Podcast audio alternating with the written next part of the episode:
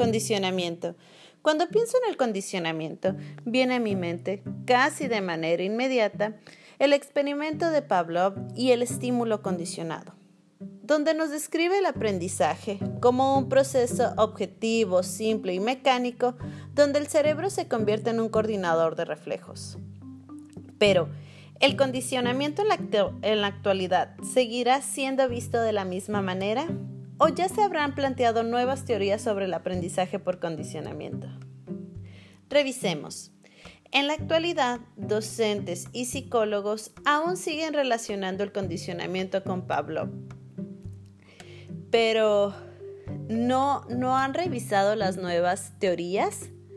Tal es el caso del concepto cognoscitivo que fue promovido principalmente por Robert Rescola y otros investigadores que descubrieron que mientras más información se tenga sobre el estímulo incondicionado, será aún mayor el control que se tenga sobre este. Con esto, el condicionamiento clásico deja de ser una operación de formación de reflejos para convertirse en un proceso de aprendizaje por asociación. Tiempo más tarde llega el concepto neurobiológico, traído por Eric Kandel, quien estudió las bases neuronales de varias formas de aprendizaje condicionado, manipulado directamente por las neuronas de un caracol marino.